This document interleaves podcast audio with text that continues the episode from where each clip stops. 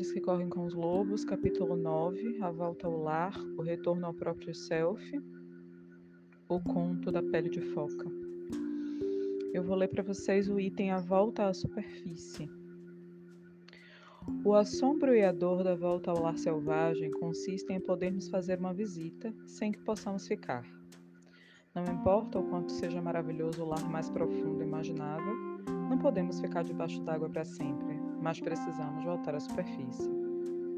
Como Oruk, que é delicadamente colocado no litoral rochoso, nós voltamos à nossa vida diária impregnados com um novo ânimo. Mesmo assim, é triste o momento em que somos deixadas na praia mais uma vez sozinhas.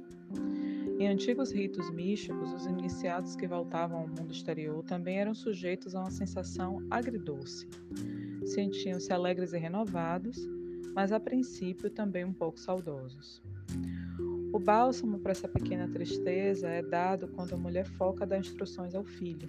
Ela diz: Estou sempre com você. Basta que você toque algum objeto que eu toquei minhas varinhas de fogo, minha ulu, faca, minhas esculturas de pedra de focas e lontras, e eu soprarei nos seus pulmões um fôlego especial para que você cante suas canções. Suas palavras são um tipo especial de promessa do mundo selvagem. Elas querem dizer que não deveríamos perder muito tempo ansiando por voltar. Em vez disso, se compreendermos essas ferramentas e interagirmos com elas, sentiremos a sua presença como se fosse um coro de tambor acionado por uma mão selvagem. O povo inuí caracteriza essas ferramentas como as que pertencem a uma mulher de verdade. Elas são o que a mulher precisa para esculpir uma vida para si mesma. Sua faca corta, desbasta, libera, recorta e faz com que os materiais se ajustem. Seu conhecimento das varinhas de fogo permitem que ela faça fogo mesmo nas condições mais adversas. Suas esculturas de pedra transmitem seu conhecimento místico, seu repertório para a cura e sua união pessoal com o mundo espiritual. Em termos psicológicos, essas metáforas caracterizam as forças comuns à natureza selvagem. Na psicologia junguiana tradicional, alguns poderiam chamar essa união em série de eixo do ego-self. No jargão dos contos de fada, a faca é, entre outras coisas, um instrumento visionário para abrir um corte na obscuridade e examinar o que está oculto. Os instrumentos para fazer fogo representam a capacidade de produzir alimento para si mesma, para transformar a vida antiga em vida nova, para repelir o negativismo e para dar têmpera a certos materiais. A confecção de amuletos e talismãs ajuda a heroína e o herói no conto de fadas a lembrar que as forças do mundo selvagem estão bem próximas. Para a mulher moderna, a Ulu, a faca, simboliza seu insight, sua disposição e sua capacidade de eliminar o supérfluo, de criar finais nítidos e abrir novos caminhos. O fogo que ela sabe fazer demonstra sua capacidade de se erguer a partir do fracasso de criar paixão por si mesma, de reduzir algo a cinza se necessário. Suas esculturas de pedra encarnam a lembrança que ela tem da sua própria consciência selvagem, da sua união com a vida instintual natural. Como filho da mulher foca, aprendemos que chegar perto das criações da mãe da alma significa encher os pulmões com ela. Muito embora ela tenha voltado para sua própria gente, sua força total pode ser sentida através dos poderes femininos do insight da paixão e do vínculo com a natureza selvagem. Ela promete que, se entrarmos em contato com os instrumentos da força psíquica, passaremos a sentir seu pneuma.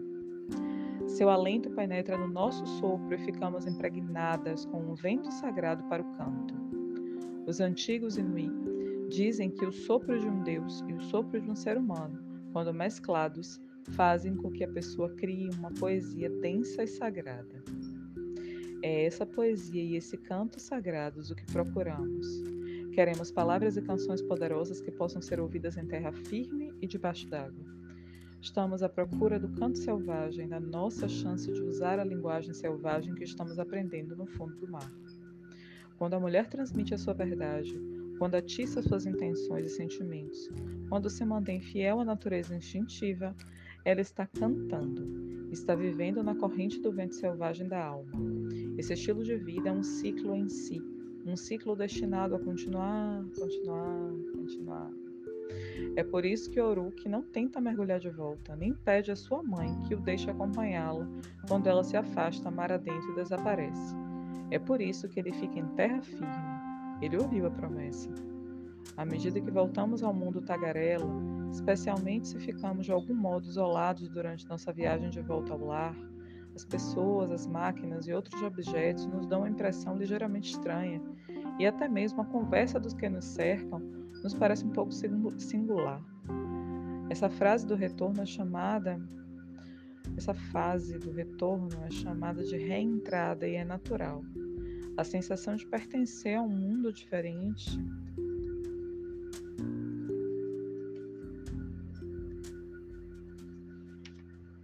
passa depois de algumas horas ou de alguns dias.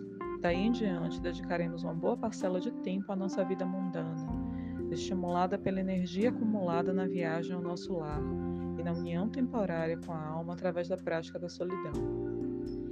Na história, o filho da mulher foca começa a encarnar a natureza medial. Ele se torna tocador de tambor, cantor, contador de histórias, na interpretação dos contos de fadas, quem toca o tambor se transforma no coração situado no centro de qualquer nova vida e novo sentimento que precise surgir e reverberar. O tocador de tambor consegue espantar as coisas para longe, da mesma forma que consegue evocá-las. O cantor transporta mensagens da grande, da grande alma para o self mundano e vice-versa. Pela natureza e pelo tom da sua voz, o cantor pode desarmar, destruir, construir e criar. Disse que o contador de histórias se esgueirou até perto dos deuses e ficou ouvindo enquanto eles falavam dormindo. Portanto, com todos esses atos criativos, o filho vivencia o que a mulher foca instilou nele. O filho vive o que aprendeu debaixo d'água, a vida relacional com a alma selvagem. Descobrimos-nos então repletas de toques de tambor, repletas de cantos, repletas das nossas próprias palavras que ouvimos e transmitimos. Novos poemas, novos modos de ver, novos modos de agir e de pensar. Em vez de tentar fazer com que o momento mágico dure, nós simplesmente o vivemos. Em vez de oferecer resistência ao trabalho da nossa escolha ou de ter pavor dele, nós mergulhamos nele com facilidade, vivas, cheias de novas ideias e curiosas para ver o que virá a seguir. Afinal de contas, a pessoa que está retornando sobreviveu a ser carregada mar adentro pelos espíritos das focas.